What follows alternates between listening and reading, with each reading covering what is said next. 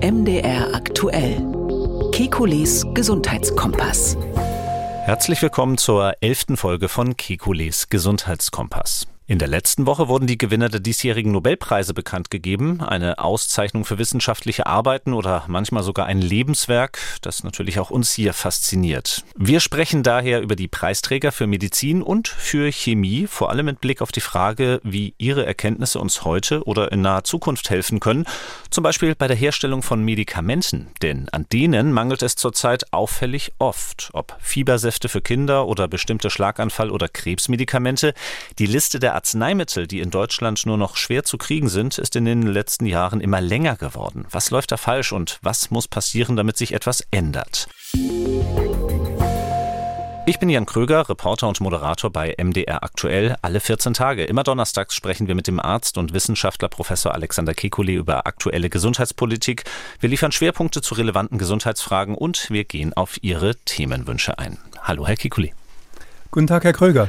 Herr Kekulé, Ehre, wem Ehre gebührt, ist das Motto sozusagen zu Beginn unserer heutigen Sendung. Wir schauen auf die diesjährigen Nobelpreisträger und äh, als eine Sendung, die aus Leipzig produziert wird, fangen wir gewissermaßen auch in Leipzig an.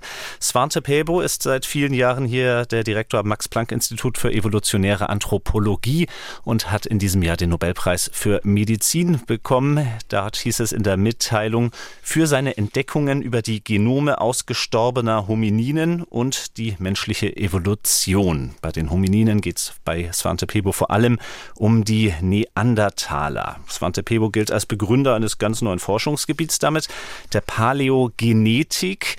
Ähm, er selber sagte, nachdem er den Preis erhalten hat, beziehungsweise nachdem er ausgezeichnet wurde, die Frage hinter seiner Forschung sei, wieso der Mensch so zahlreich geworden ist und große Gesellschaften und Kulturen gebildet hat. Das ist nun eine Leitfrage in der Wissenschaft seit vielen Jahrhunderten in ganz vielen Gebieten.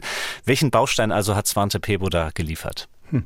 Er hat eigentlich, äh, kann man sagen, die Genetik in die, ähm, in die ähm, Anthropologie eingebracht.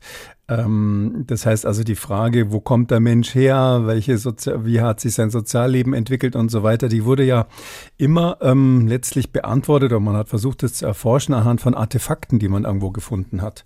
Ähm, gibt die berühmten Höhlen von Lascaux zum Beispiel in Frankreich, wo ähm, ähm, Malereien an der Wand waren, wo man dann schließen konnte, was für Tiere die damals gejagt haben, mit welchen Methoden und ähnliches. Und natürlich auch manchmal so Funde von alten Feuerstellen. Aber man kann sich vorstellen, dass das natürlich viel weniger ist, als wenn man jetzt die Knochen, die man da manchmal findet, biologisch analysiert, daraus die DNA extrahiert, also die Erbinformation und dann feststellt wirklich, welche Genetik hatten die damals. Also wer war mit wem verwandt, welche genetischen Fähigkeiten hatten die.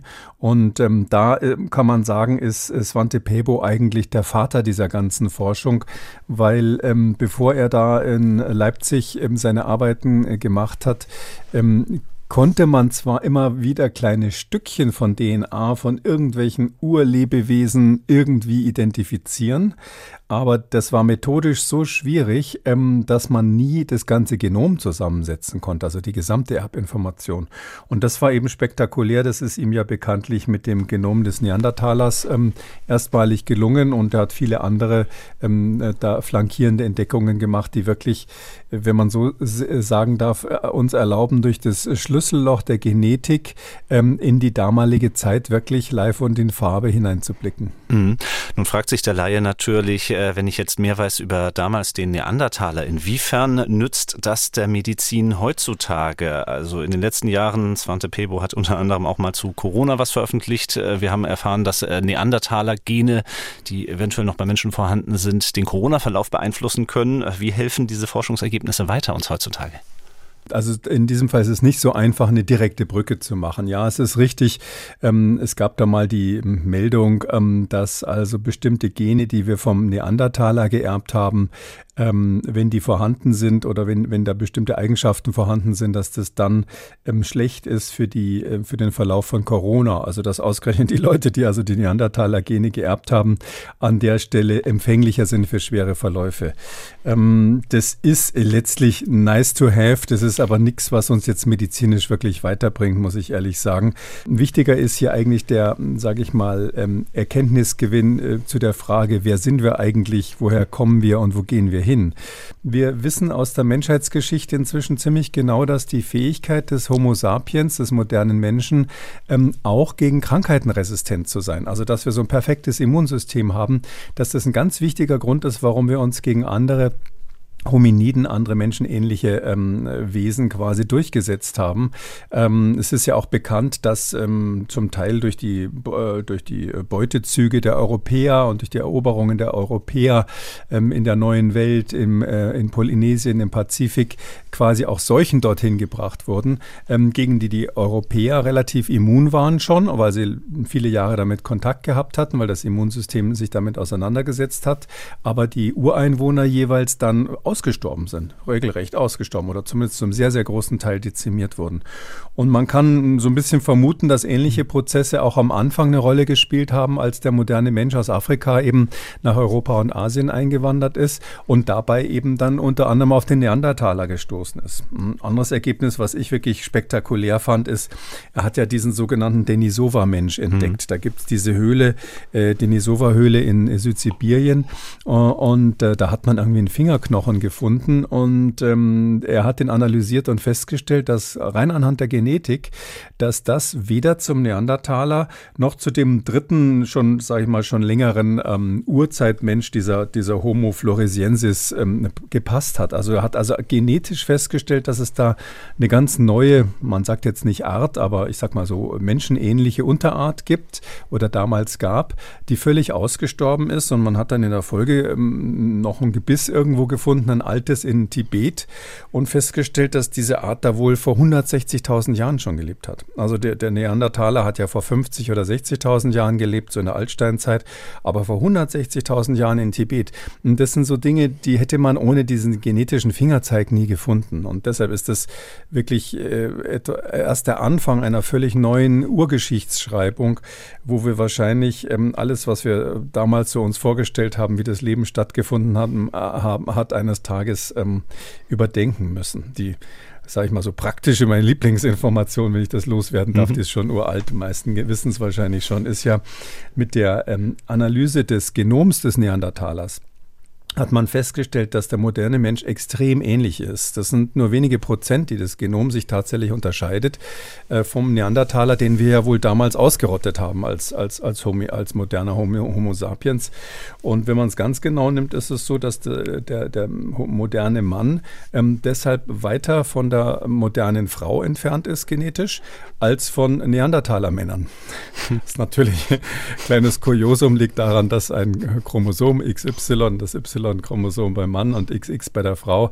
Das heißt also, durch dieses ganze Chromosom, was der Unterschied ist, ähm, ist es natürlich so, ähm, dass äh, deshalb der Unterschied so groß ist. Aber trotzdem, als mhm. Zahl ist das mal ganz interessant und ähm, äh, sagt vielleicht auch so Spaß, spaßig ein bisschen was aus über unsere moderne Gesellschaft. Ich wollte gerade sagen, alle weiteren Interpretationen überlassen wir der Hörerin oder dem Hörer. Wenn man natürlich so etwas hört, jetzt auch wiederum als Laie gefragt, die prähistorische DNA wird erforscht. Ähm, wie weit geht so etwas? Ist das vorstellbar, dass wir dann irgendwann auch wieder bei den Mammuts landen oder sogar bei den Dinosauriern und die in der Zukunft zumindest äh, denkbar als Laborproduktion wieder werden? Ja, ich glaube, man muss für die Zukunft da wirklich auch ethische Fragen beantworten. Das ist ja in der Wissenschaft fast nie gelungen, dass die Philosophie und die Ethik quasi mit der modernen Wissenschaft ähm, standhält, äh, Schritt, äh, Schritt hält sozusagen. Ähm, es war immer so, dass moderne Erkenntnisse zuerst da sind, moderne Methoden wie das Klonen zum Beispiel vorhanden waren und erst hinterher hat man sich dann Gedanken gemacht, ähm, wie man das möglicherweise regulieren soll. Also hier muss man ganz klar sagen, das wird eines Tages es möglich sein, zum Beispiel Mammuts wiederherzustellen. Die sind ja nicht ganz so alt, die sind ja in der letzten Eiszeit ausgestorben. Und ähm, man könnte sich auch vorstellen, dass ähm, jemand auf die Idee kommt, ähm, anhand der genetischen Information des Neandertalers ähm, zum Beispiel dessen Gehirn nachzubilden oder dessen Gehirnzellen, neurologische Zellen, ähm, Nervenzellen neu zu bilden.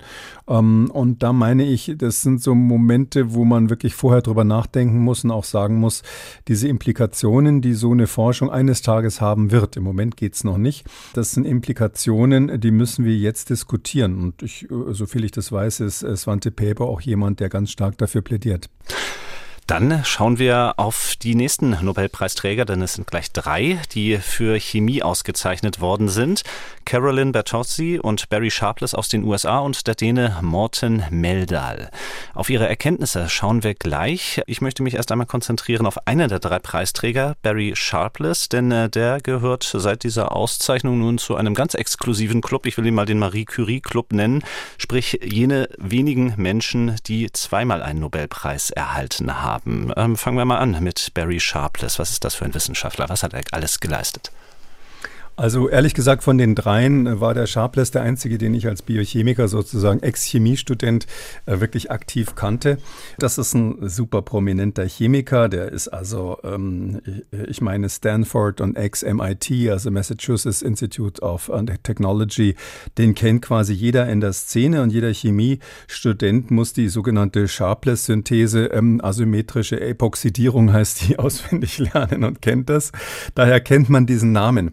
Trotzdem Trotzdem ist es interessanterweise so, ähm, eigentlich ähm, ist das, was man hier, äh, was, was er da gemacht hat, also dass er jetzt, wofür er den Nobelpreis gekriegt hat, versuche ich vielleicht gleich zu erklären, was das ist, das ähm, kommt aus seinen Arbeiten, die er vorher schon gemacht hat. Also diese Sharpless-Synthese, die, die, die man kennt als, ähm, als ähm, Chemiker, die er in den 70er Jahren in Stanford ähm, entwickelt hat, das ist etwas, was von der Methode her, sage ich mal, das Problem löst, wie man äh, Moleküle bauen kann, die äh, spiegelverkehrt sind. Also es gibt ja Moleküle, wo die, die praktisch komplett identisch sind, wo aber das eine das Spiegelbild des anderen ist, so wie die rechte und die linke Hand. Solche Moleküle nennt man chiral, ähm, von dem griechischen Wort ähm, für Hand. Ähm, und ähm, es ist so wie die rechte und die linke Hand, aber eine, eins von beiden Molekülen ist typischerweise biologisch aktiv und das andere funktioniert nicht. Ähm, so wie man mit der linken Hand keinen Korkenzieher bedienen kann, äh, zumindest keinen normalen Korkenzieher. Und ähm, äh, das, da hat Sharpless eben damals schon einen Nobelpreis gekriegt dafür, dass er eben, ich glaube 2001 war das, dass er eben diese sogenannten stereoselektiven Synthesen äh, gemacht hat. Also eins von beiden Molekülen ähm, quasi selektiv, die rechte oder die linke Hand sozusagen selektiv herstellen. Ist für die pharmazeutische Industrie enorm wichtig gewesen. Und die, die, der jetzige Nobelpreis ist eigentlich etwas, was äh, ganz ähnliche Methoden wieder verwendet. Der konnte in seinem Labor einfach weitermachen. Und ähm, das, was er jetzt ähm, mitentdeckt hat oder wofür er jetzt den Preis gekriegt hat, ist die sogenannte Click Chemistry. Also was mhm. das ist, müssen wir vielleicht mal genauer besprechen. Hm, das wollen wir machen. In einem Medienbericht habe ich die äh, Formulierung gelesen. Da geht es darum, Moleküle so zusammenzufügen wie Legosteine. Passt diese Beschreibung? Ja, das habe ich auch gelesen. Also es steht ganz oft, irgendwie, wenn man das Internet anschaut, hat man das Gefühl, manche schreiben auch voneinander ab. Also, nee, das ist wirklich Quatsch. Weil es ist gerade das Gegenteil von Legostein. Ja, wenn man zwei Legosteine zusammen macht, macht's Klick. Aber hier ähm, ist der Witz der, ähm, das sind chemische Reaktionen, die irreversibel sind. Also praktisch irreversibel. Jeder, der in der, äh, in der Schule Chemie aufgeschrieben hat, weiß, man muss immer so einen Doppelpfeil machen nach links und nach rechts bei den Reaktionen, weil rein theoretisch jede chemische Reaktion auch rückwärts laufen kann. Es gibt aber auch Beispiele, äh, wo es völlig klar ist, dass das in der realen Welt niemals rückwärts läuft. Zum Beispiel, wenn Dynamit explodiert. Ja, das ist auch eine chemische Reaktion. Äh, das ist nur, glaube ich, noch nie rückwärts passiert, außer im Film. Dieses Klick bei der Click Chemistry ist mehr so wie das Klicken einer Handschelle. Ja, das macht Klick und geht nie wieder auf, sofern Sie den Schlüssel nicht haben. Und das, so ist das gemeint. Und ähm, weil das chemische Reaktionen sind, die in einer Richtung laufen und dann bombenfest sind. Was hat das für einen Vorteil? Ähm, man kriegt, äh, wenn das gut gemacht ist, nur ein Reaktionsprodukt. Es läuft irrsinnig schnell, also es ist ein steiles Energiegefälle, das sozusagen die chemische Reaktion runterläuft und nie wieder zurück und ist dadurch ein kurzer, äh, sage ich mal, harter Eingriff in das Molekül, was man verändern will. Und äh, wenn man da ein größeres Molekül, wie zum Beispiel irgendeine biologisch aktive Substanz hat, dann merkt der Rest dieses Moleküls das gar nicht, wenn ich da an einer Stelle sozusagen klick eine Handschelle dran geklemmt habe. Und das kann man praktisch an vielen Stellen verwenden, weil man sozusagen dann zum Beispiel ein biologisches Molekül gar nicht verändert, aber an einer Stelle eine Markierung dran bringt, um das zum Beispiel im Körper verfolgen zu können, wo sich das hinbewegt. Man hat aber die biologischen Erschein äh, Eigenschaften gar nicht verändert. Ähm, auch hier möchte ich die Frage stellen, danach, wie diese neuen Erkenntnisse angewendet werden können. Ich lese über die Anwendung in Krebsmedikamenten in der Entwicklung von Antibiotika. Wie genau wird Klickchemie denn hier schon eingesetzt oder Click Chemistry, wie Sie sagen? Ja, das wird in ganz vielen ähm, Bereichen schon eingesetzt, nicht nur in der Biologie, aber dieser biologische Bereich, da gab es eben dann äh, für die, äh, für die äh, Frau Bertossi da auch nochmal einen extra ähm, Preis. Ähm, die hat sehr viel gebraucht, den Begriff bioorthogonale Markierung. Mann, das klingt irgendwie ziemlich kompliziert. Manchmal ist es auch gut, ein Buzzword in die Welt zu setzen, um sich bekannt zu machen. Orthogonal meint äh, eigentlich im rechten Winkel. Und ähm, in dem Zusammenhang meint man damit, man ähm, macht etwas an Biomolekülen, was deren biologische Eigenschaften überhaupt nicht ver verändert, was sozusagen in einer anderen Dimension, sozusagen im rechten Winkel zu dem, was, was sonst so passiert, ähm, eingeführt wird. Und ähm, sie hat eine von vielen Methoden hier angewendet. Ähm, und ähm, was man da im Prinzip machen kann, ist, dass man biologische Moleküle, ich sag mal zum Beispiel so ein Protein, das besteht ja aus lauter einzelnen Aminosäuren. Das sind so ganz lange Ketten, die zusammengesetzt sind. Und man kann es jetzt so machen, dass man an einer Stelle dieser Aminosäure äh, sozusagen den Adapter für diese Klickchemie einbaut, indem man die Aminosäure austauscht in dem Protein. Ähm, die Zelle merkt aber davon nicht, die, nichts. Die verarbeitet dieses Protein genauso weiter wie sonst immer. Und wenn man dann diesen Adapter da dran hat, das ist eine bestimmte chemische Reaktion, dann kann man hinterher äh, zu irgendeinem Zeitpunkt dann zum Beispiel einen Farbstoff dranhängen, der dieses ähm, Molekül dann im, unter Mikroskop sichtbar macht. Und das ist natürlich spektakulär, wenn Sie ein Molekül mal schnell taggen können, sozusagen so einen kleinen Zettel dranhängen können, dass Sie unter dem Mikroskop leuchtet es dann grün oder ähnliches und Sie sehen dann, wie sich das in der Zelle bewegt, während es chemisch prozessiert wird, weil Sie durch diese Click Chemistry, äh, Click Chemie haben Sie quasi die biologischen Eigenschaften des Moleküls nicht verändert. Ähm, was aus meiner Sicht vielleicht interessant ist, das ist ja ganz witzig, man fragt sich ja immer so ein bisschen, wie kommt es eigentlich zustande, dass das Nobelkomitee Komitee dem einen oder den anderen den Preis gibt.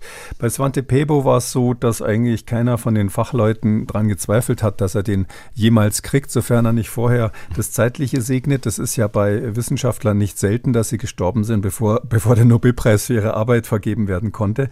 Und bei dieser Klickchemie ist es ganz interessant. Also Barry Sharpless, äh, wir haben gar nicht gesprochen über Morten Meldal, das ist äh, ähm, eben der aus, mhm. aus äh, Dänemark, der hat quasi ähm, das Gleiche gefunden wie der Sharpless. Und Vielleicht muss ich an der Stelle erklären, was die genau gemacht haben. Und zwar bei dieser Klickchemie gibt es so eine klassische Reaktion, die gibt es schon seit den 1960er Jahren, ähm, wo ein superreaktiver Stoff, der so ähnlich ist wie Acetylen, dieses Gas, was man zum Schweißen verwendet, und ein sogenanntes Acid, das ist, äh, wird, wird zum Beispiel in Sprengstoffen verwendet, also eine superreaktive äh, Stickstoffverbindung ist es, die werden miteinander gekoppelt und das ist eben so eine Mini-Explosion in der Zelle und dadurch hält es so bombenfest und geht so schnell.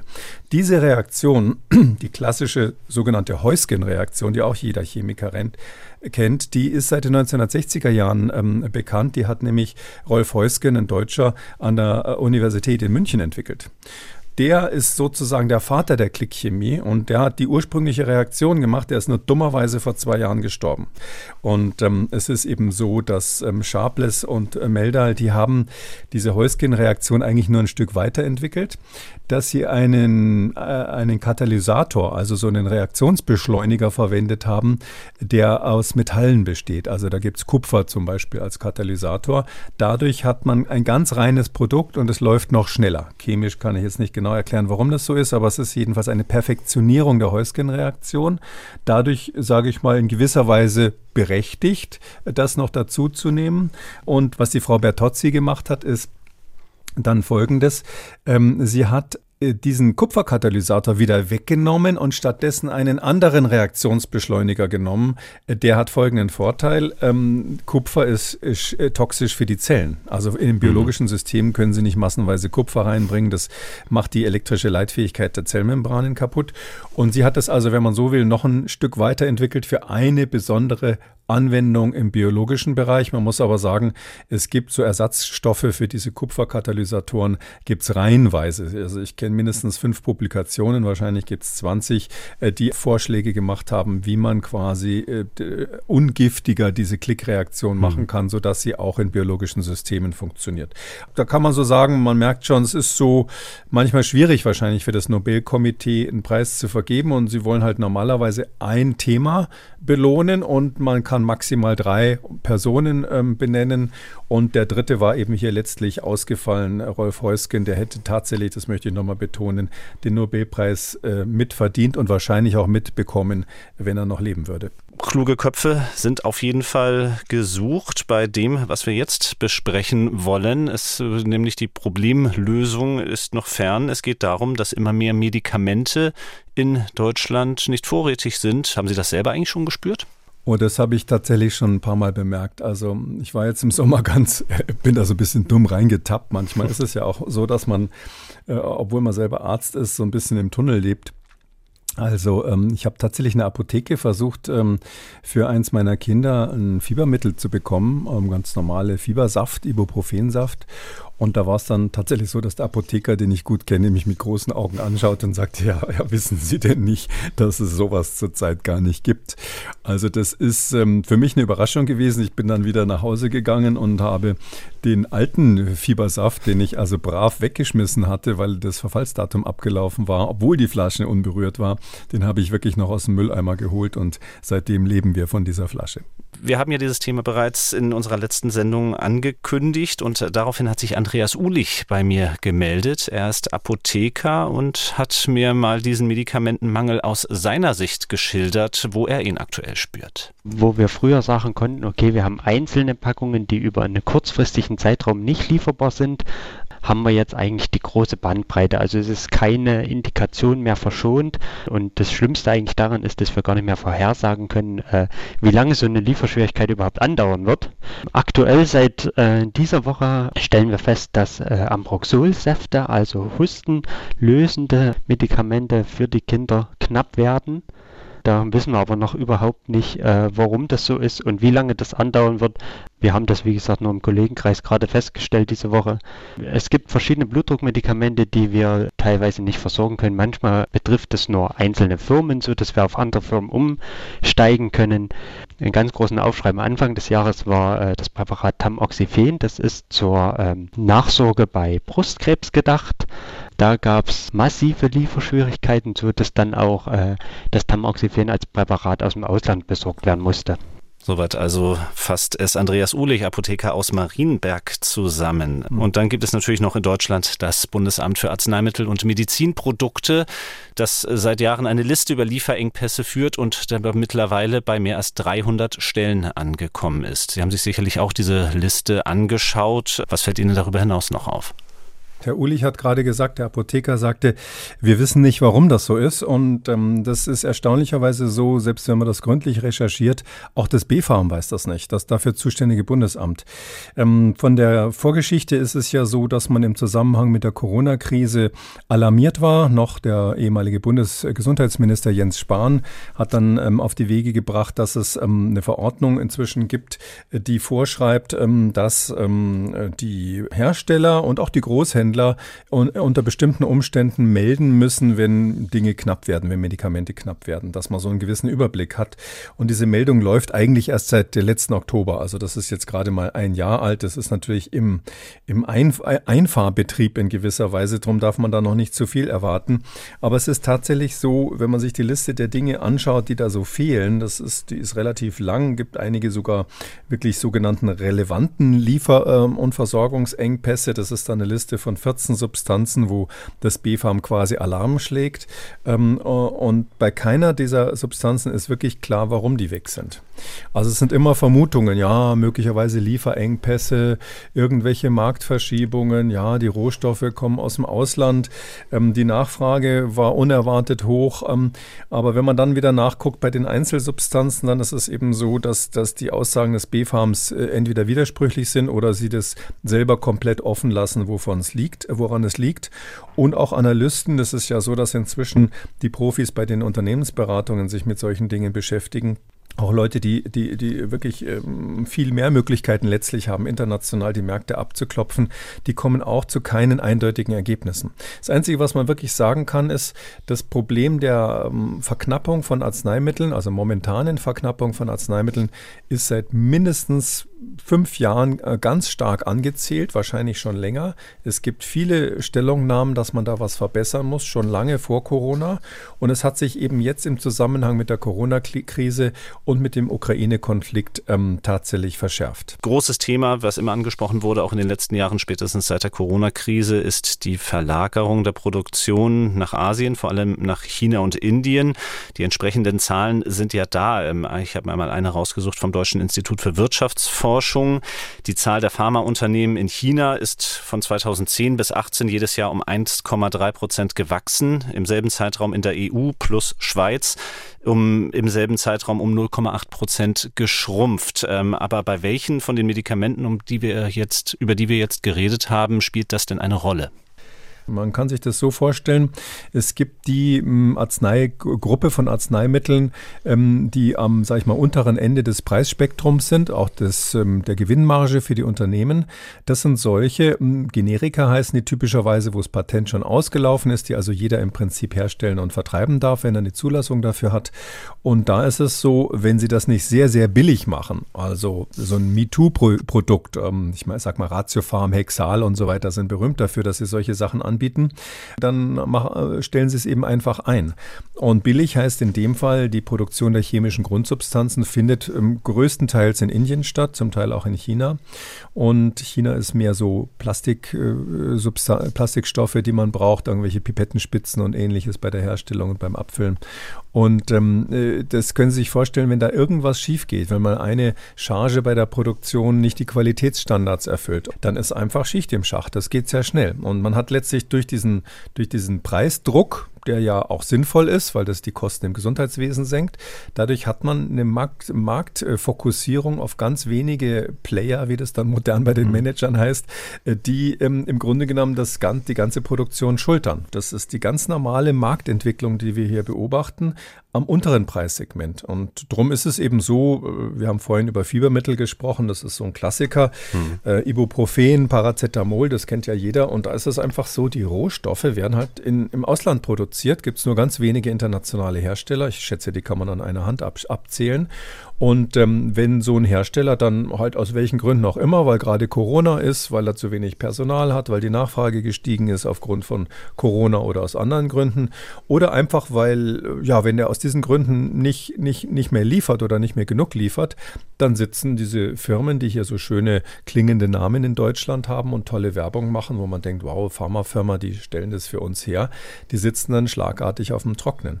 Und es gibt auch den anderen Mechanismus an dieser unteren Preisgrenze, wenn der Hersteller, ich sag mal in Indien zum Beispiel, jetzt sagt, ähm, meine Personalkosten sind gestiegen oder ich hatte Probleme bei der Produktion während Corona, ich musste den Leuten mehr Geld geben aus irgendwelchen Gründen oder die Logistik kostet jetzt mehr als vorher, dann macht er einfach einen Preisaufschlag. Und dann kann es natürlich sehr schnell sein, dass für eine europäische Firma, die das dann ähm, letztlich vermarktet, ähm, das schlagartig nicht mehr attraktiv wird, weil die Festpreise, die ja ähm, in Deutschland gesetzlich festgelegt werden für die Arzneimittel, die bleiben ja erstmal unverändert. Und dann sagen die ganz schnell, nee, danke, machen wir nicht mehr. Und bei der Frage, warum es zum Beispiel bei diesen Fiebersäften zu diesen Engpässen gekommen ist, der ja noch anhält, wahrscheinlich noch schlimmer wird die nächsten Wochen im, im Herbst jetzt, ähm, da sagen die meisten deutschen sogenannten Hersteller, die aber letztlich das nur abfüllen und verkaufen, die sagen, wir hatten Probleme mit unseren Rohstofflieferanten. Und äh, meistens sind es dann die gleichen Rohstofflieferanten, die einfach mal zeitweise nicht geliefert haben und irgendwo im Ausland sitzen und wir können dann nur zuschauen. Dann bleiben wir nochmal konkret bei ähm, den Mangel an Fiebersäften. Was genau steht denn bei dem schon angesprochenen Bundesinstitut für Arzneimittel und Medizinprodukte beim BfArM darüber? Ja, die haben eben gesagt, sie hätten in Anführungszeichen eine umfangreiche Recherche dazu gemacht. Das ist der Stand vom August 22, der da im Internet steht. Ähm, und da haben, das ist eben so ein bisschen typisch, sage ich mal, weil als Überschrift heißt es, wir haben es rausgekriegt, woran es liegt. Es ist nämlich der Rückzug eines Marktteilnehmers. Das ist das, was ich gerade erläutert habe. Das scheint wohl tatsächlich so zu sein. Und die Verteilproblematik. Da gehen sie gar nicht weiter drauf ein, was das sein soll. Und dann kommt aber dann interessanterweise die Feststellung, es gab keinen Lieferabriss zu keinem Zeitpunkt. Sie sagen, dass die in den Markt abgegebenen Mengen die Summe des bisherigen durchschnittlichen Bedarfs repräsentieren. Also dass genauso viel abgegeben wurde wie immer in den Vorjahren, heißt das. Das passt ja dann nicht zu dem Rückzug des Markt Marktteilnehmers und der Verteilproblematik, ähm, weil da würde ja dann offensichtlich weniger abgegeben werden. Und dann ähm, sagen sie, ähm, ein weiterer Grund dann sei eben, dass äh, in 2022 der Bedarf überproportional angestiegen ist für diese Fiebersäfte, aber den, die Ursachen dafür konnten sie bisher nicht ermitteln. Stand äh, Anfang August. Was aber Fakt ist, ist, dass die Zahl der ähm, Erkältungen im Grunde genommen nicht gestiegen ist. Also wir hatten keine Erhöhung der Atemwegserkrankungen bei Kindern äh, übers Jahr gemittelt und ähm, selbst, selbst mit Corona keine wirklich äh, messbaren Unterschied zu den Vorjahren. Und sodass also man sagen muss, Deutschland ist mal wieder im Blindflug an dieser Stelle. Und das finde ich eigentlich schade, weil ja der Vorsatz, als man diese neue Regelung eingeführt hat, der war, dass man eben zukünftig so eine Art ähm, Seismo, seismografisches System hat, so eine Art Erdbebenwarnung vor künftigen Lieferengpässen. Ich sehe noch überhaupt nicht, dass das funktioniert. Also diese Fiebersäfte wird man sehen, wie es die nächsten Wochen läuft. Und ein Vorschlag ist ja der, wie man jetzt da rauskommen soll, ähm, dass die Apotheken ähm, Rezepturen selber machen sollen. Mhm. Genau an der Stelle kann ich einhaken. Andreas Ulich, den Apotheker aus Marienberg, kann ich da gleich nochmal zu Wort kommen lassen, denn das hat mich natürlich auch interessiert, als ich dann mit ihm gesprochen habe und er hat Folgendes gesagt. Bei den Fiebersäften ist der Prozess der Herstellung durchaus einfach. Für mich als Pharmazeut es sind also wenig Prozessschritte, um einen fertigen Fiebersaft herzustellen. Schwierig dabei ist natürlich, dass es sowohl den Ausgangswirkstoff als auch die äh, Substanzen, die ich brauche, um einen fertigen Saft herzustellen, auch nicht gibt. Also äh, wir hatten versucht, äh, Paracetamol oder Ibuprofen als Reinstoff zu bestellen. Auch da gab es keine Möglichkeit. Wir selber äh, stellen vor allen Dingen Salben her. Da sind die Mitarbeiter sehr fit alle drin. Je nachdem, wo die Apotheke gelegen ist, hat man sicherlich auch nochmal Spezialsachen wie Augentropfen, Zäpfchen. Das ist sicherlich das, was jede Apotheke leisten kann. Tabletten selber herstellen wird keine Apotheke auf die Schnelle mehr so können. Ja, und dort sind dann auch die Grenzen erreicht.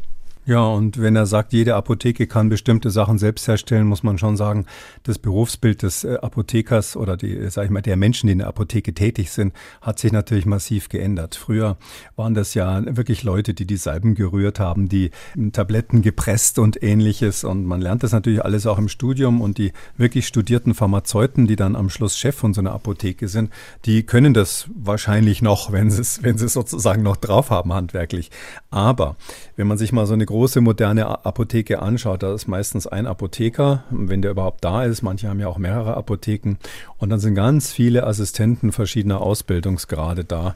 Und ähm, ob die dann alle im Falle eines Falles, wenn dann Leute kommen und sagen, ich brauche mal 20 Fläschchen Fiebersaft und zwar am Tag 100 Leute nacheinander kommen und alle wollen Fiebersäfte haben, ob die dann in der Lage sind, das rucki alles herzustellen ob die Apotheke überhaupt die, ähm, sage ich mal, Labore im Hintergrund vorhält, ähm, in so einer großen Dimension dann eine Produktion anzufangen. Und was das dann wieder kostet, wenn man den Stundenlohn des Personals äh, letztlich aufs Produkt umrechnet und ob die Krankenkassen das dann zahlen wollen. Ich sag mal so Stichwort 20, 30 Euro für eine Flasche Fiebersaft, die sonst 2 Euro kostet. Da sind so viele Fragezeichen dran. Das BfArM hat äh, insbesondere zusammen mit den gesetzlichen Krankenkassen sich schon vor einiger Zeit zusammengesetzt und gesagt, in welchen Fällen darf man denn selber eine Rezeptur machen, zum Beispiel für so einen Fiebersaft konkret. geht.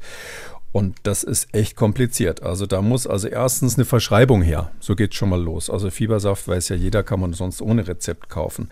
Zweitens ist es so, in der Apotheke muss dokumentiert werden, dass das, äh, das Fertigarzneimittel nicht, ähm, ähm, nicht ähm, beschafft werden kann. Der Apotheker muss also erstmal Arbeit machen, um die Dokumentation zu machen. Die muss also irgendwo vorgele vorgelegt werden. Und dann muss es so sein, dass mit dem behandelnden Arzt eine Rücksprache erfolgen muss. Wenn der also da draufgeschrieben hat, irgend so einen Ibuprofensaft, dann muss man den Arzt erst kontaktieren und fragen, ob man auch ein ähm, selbstgemachtes Mittel dem Patienten geben darf. Also da sind so viele Hürden drinnen, dass das abgesehen davon, dass natürlich, wie, wie der Apotheker gerade richtig beschrieben hat, der Rohstoff fehlt, ist ja logisch, mhm. wenn die großen Hersteller, ich sag mal, wenn Hexal zum Beispiel ja, um nur irgendeinen Namen mal rauszugreifen, den Rohstoff nicht hat oder Ratiofarm, ja. Wieso soll der Apotheker den dann bekommen? Hat der vielleicht bessere Connections nach Indien oder sowas? Nee, offensichtlich nicht. Hm. In den seltensten Fällen, sagen wir mal.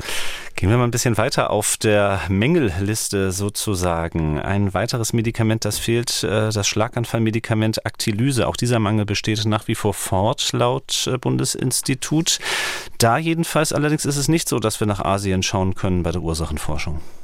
Ja, das ist ganz interessant, weil daran sieht man, ähm, dass es eben auch andere Gründe gibt. Der eine war jetzt Billigpräparat, Preisdruck und so weiter, Produktion in Asien meistens.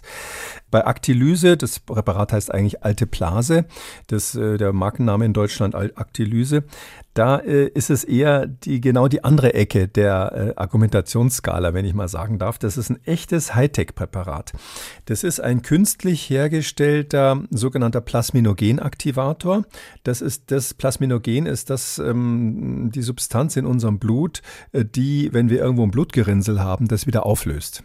Weil das Blut gerinnt ja manchmal, das ist richtig so, aber es muss zugleich auch immer wieder aufgelöst werden, sonst würden wir ständig verstopfte ähm, Gefäße haben. Und dieses Gleichgewicht zwischen Gerinnung und Auflösung der Gerinnsel, also Gerinnung und Fibrinolyse, sagen wir in der Medizin, dieses Gleichgewicht, das ist ganz sensibel und ein ganz wichtiger Steuerungsfaktor in unserem Blut ist das sogenannte Plasminogen, das eben aktiviert wird.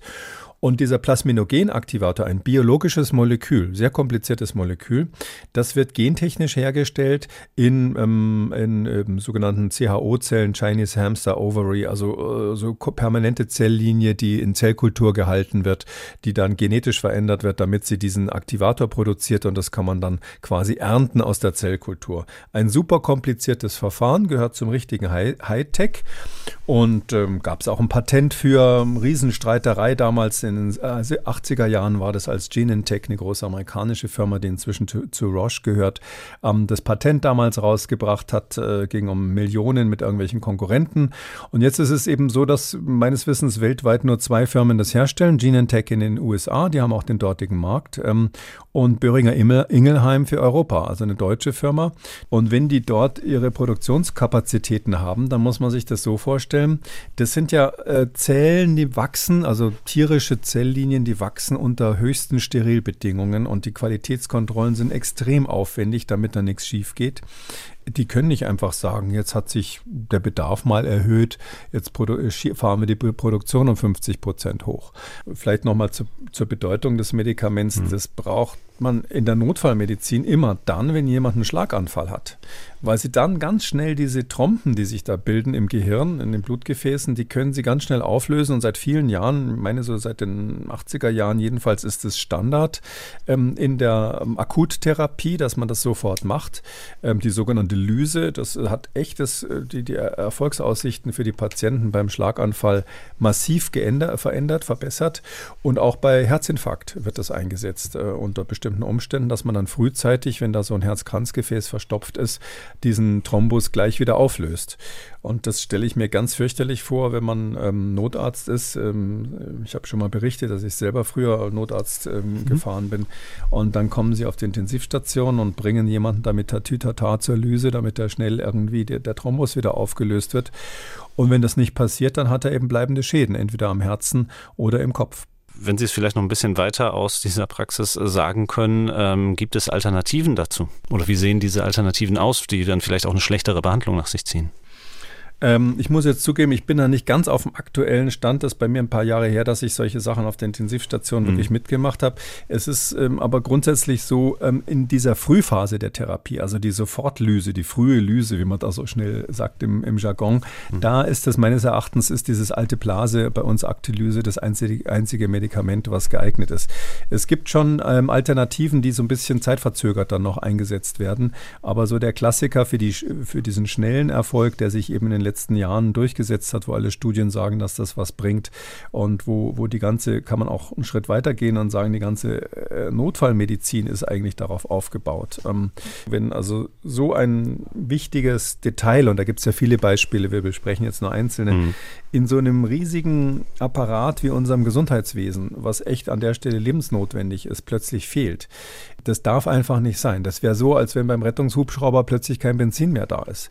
Ich glaube, wir müssen insgesamt äh, eine Lehre aus Corona ist, dass wir unsere ganze Wirtschaft ähm, und unser ganzes, unsere ganze Infrastruktur auf den Prüfstand stellen müssen und überlegen müssen, wo sind hier Schwachstellen und wo müssen wir dafür sorgen, dass, dass wir eben durch Redundanzen oder auch durch die Möglichkeit zu improvisieren im Falle eines Falles, wie zum Beispiel das Apotheken bei den Medikamenten was selber machen, dass wir da über Krisen hinwegkommen, ohne dass das für uns dann existenziell essentiell wird. Dann schauen wir vielleicht noch auf ein sicherlich auch äh, ähnlich wichtiges Medikament, Tamoxifen, ein Medikament, das in der Nachsorge von Brustkrebs eingesetzt wird. Ähm, was war da das Problem? Nachsorge und übrigens auch Prophylaxe. Das ist äh, mhm. neuerdings auch bei bestimmten Indikationen so, dass man es tatsächlich zur Prophylaxe bei bestimmten genetischen Situationen einsetzt. Tamoxifen ist, kennen vielleicht viele, das gibt man bei Brustkrebs, eben so eine der klassischen Behandlungen, immer dann, wenn der Brustkrebshormon positiv ist. Das ist ein Medikament, was den Östrogenrezeptor, der manchmal auf solchen Krebszellen drauf ist, blockiert oder moduliert, sagt man modern. Ähm, und ähm, dieses ähm, Medikament, vielleicht von der Geschichte ganz interessant, Tamoxifen ist am Anfang mal entwickelt worden in, in England von, von einer damals bekannten Firma, IC, ICI hieß die. Und die haben, waren eigentlich auf der Suche nach äh, Schwangerschaftsverhütungsmitteln, also Kontrazeptiva, so wie die Antibabypille oder die Pille danach oder ähnliches.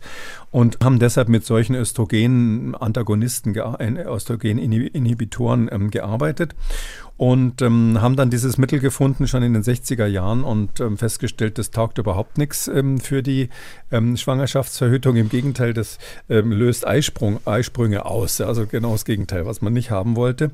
Aber warum ist das hier im aktuellen Zusammenhang interessant? Das Patent ist deshalb uralt. Also als, als Tamoxifen dann wirklich für Brustkrebs eingesetzt wurde, war das Patent schon so wie gut wie ausgelaufen. Das hat dann irgendwann mal in den 90er Jahren Seneca übernommen, eine e-, englische Firma, und die hat ja dann bekanntlich fusioniert mit Astra in, in, in äh, Skandinavien und dann heißt es eben heute AstraZeneca. Und die, die produzieren das, aber die haben jetzt kein Originalpatent darauf.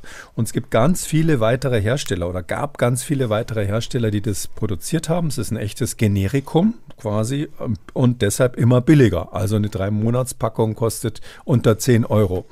Und ähm, da kann man sich vorstellen, Achtung, was bedeutet das? Obwohl es eigentlich ein, früher mal ein Hightech-Medikament war, ist das auch in der Kategorie Billigmedikamente, Marktkonsolidierung und in den letzten Jahren eben durch den Preisdruck ist es so gewesen, dass von früher mal fast 20 Anbietern, die es gab, äh, die meisten ausgestiegen sind. Äh, es gibt heute wohl vier oder fünf, die das überhaupt noch prinzipiell anbieten. Und auch die wiederum ähm, haben mehr oder minder die gleichen Zulieferer im Ausland, die ihnen den Rohstoff dafür, dafür liefern. Ähm, Jetzt ist es so, dass quasi in Deutschland aus, aus äh, Rentabilitätsgründen die ähm, Hersteller, die Zulieferer, die Verkäufer letztlich, also Aristo, Hexal, ABZ und vielleicht noch ein paar weitere, die sind ausgefallen. Und deshalb ist hier das BfArM, die zuständige Behörde, einen anderen Weg gegangen. Die haben jetzt, und das gibt es immer häufiger, äh, den Import ausländischer Ware zugelassen. Weil es ist ja nur so, dass die Deutschen quasi aufgrund dieser fehlenden Gewinnmarge wohl auch gesagt haben, wir ähm, verkaufen das jetzt nicht mehr. Ähm, aber im Ausland, ich sag mal in Indien zum Beispiel, kann man es natürlich noch beschaffen. Aber diese Medikamente dort, die sind natürlich nicht nach deutschem oder nach EU-Recht zugelassen. Die werden also importiert ohne Zulassung. Und da muss ich sagen, das ist eine andere Entwicklung, die mich besorgt. Ähm, da haben sie eben nicht die vorher geprüften Qualitätskontrollen, sondern das geht quasi ohne deutsche Zulassung, wird das jetzt importiert und äh, quasi per Notfalldekret ähm, hier marktfähig gemacht.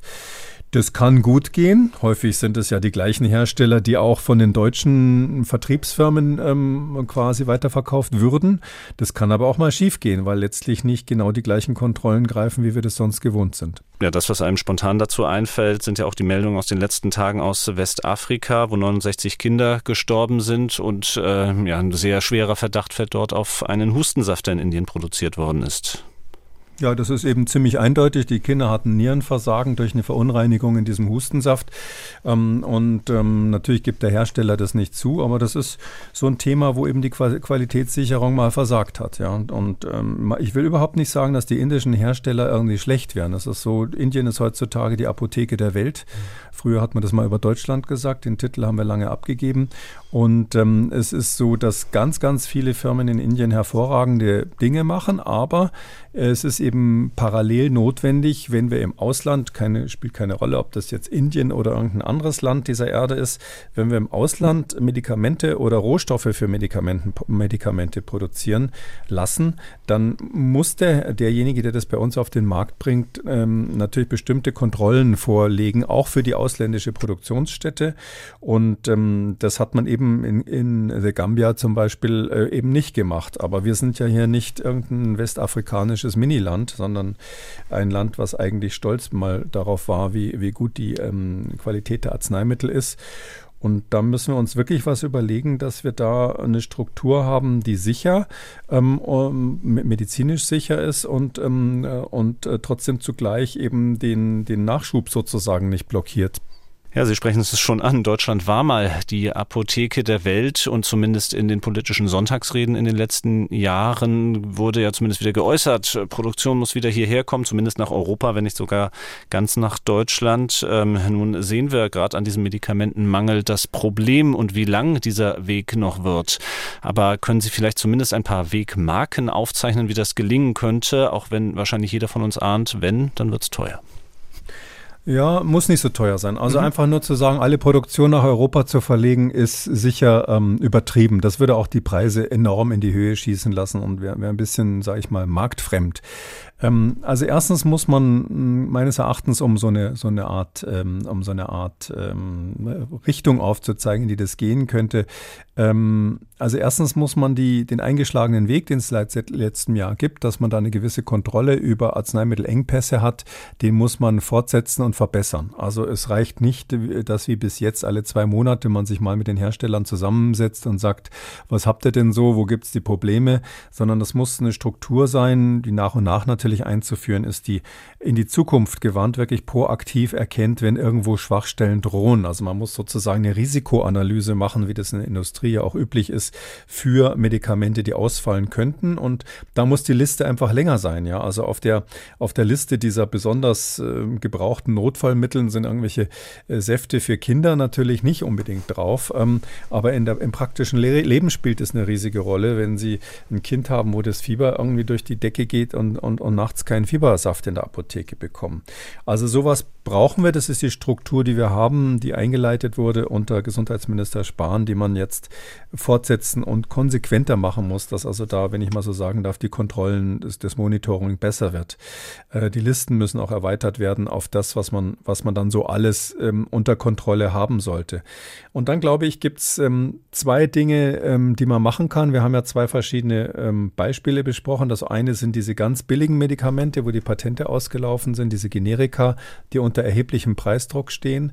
Da meine ich, ähm, ist es notwendig, dass der Staat tatsächlich, wenn er merkt, merkt, dass ähm, äh, Anbieter ausfallen ähm, oder auch Lieferanten ausfallen, weil die, das Preisgefüge nicht mehr funktioniert, weil, was weiß ich, die Gestehungskosten in Indien so gestiegen sind, dass es sich für einen deutschen Hersteller nicht mehr lohnt, das hier zu verkaufen. Da meine ich, muss der Staat einfach finanziell einspringen ähm, und so eine Art Untergrenze bei den, ähm, bei den Medikamenten für die Hersteller und für die Lieferanten sichern.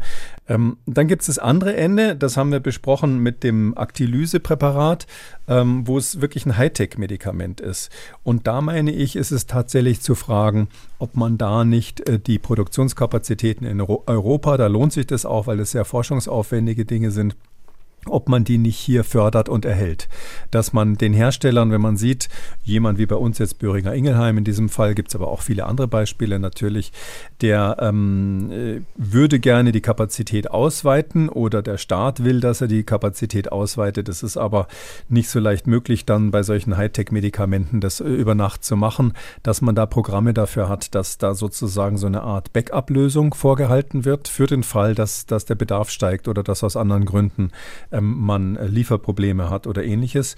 Und schließlich bin ich immer ein großer Fan von so dezentralen Lösungen, ähm, sozusagen die Resilienz zu erhöhen. Und das heißt in dem Fall ganz praktisch, ähm, dass wir dahin zurückkommen müssen, dass Apotheken auch wirklich notfalls mal was mixen können. Und nicht sagen, ähm, äh, Zäpfchen machen wir, Tabletten geht nicht, können wir nicht mehr oder wir haben kein Personal dafür.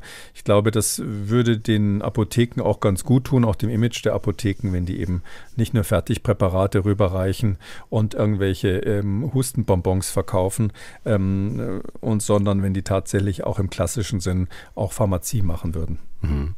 Brauchen aber auch die Leute dafür, dann wären wir jetzt schon beim nächsten Megathema im Gesundheitssystem. Ganz genau, das ist eben eine To-Do-Liste, sage ich mal aus meiner Sicht, aber ich glaube, ähm, wenn man, äh, das Wichtige ist, dass wir eine Strategie haben. Ja, mhm. das waren mal so ein paar Punkte und da muss man sich natürlich zusammensetzen, überlegen, wie die Strategie aussehen sollte, aber das ist besser als der momentane Blindflug, in dem wir uns da leider nach wie vor befinden. Damit sind wir am Ende der elften Folge von Kekules Gesundheitskompass. Die nächste Folge, die gibt es in zwei Wochen zu hören. Unser Thema dann ist unser Schlaf. Also was ist gesunder Schlaf? Wo wirken sich Schlafstörungen aus? Und was gibt es Neues aus der Forschung dazu? Erstmal vielen Dank für heute, Herr Kekulé. Wir sprechen uns am kommenden Donnerstag wieder. Dann wiederum in Kekules Corona-Kompass. Und zudem gibt es heute auch noch eine Neuigkeit zu verkünden. Denn ab November wird es Kekules Corona-Kompass dann wieder im wöchentlichen Rhythmus geben was keine Auswirkungen hat auf Kekules Gesundheitskompass. Den gibt es nämlich weiterhin. Also erstmal vielen Dank für heute und bis nächsten Donnerstag, Herr Kekule. Gerne, bis dann, Herr Kröger. Tschüss. Und wenn auch Sie eine Frage haben, zum Beispiel zu unserem künftigen Schwerpunktthema Schlaf oder ein anderes Thema haben, über das Sie mehr erfahren möchten, dann schreiben Sie uns eine Mail an gesundheitskompass.mdraktuell.de. Der Podcast Kekules Gesundheitskompass ist unter Audio und Radio auf mdr.de abzurufen und ebenso in der ARD Audiothek bei YouTube, Apple Podcasts und überall, wo es sonst noch Podcasts gibt. MDR aktuell. Kekules Gesundheitskompass.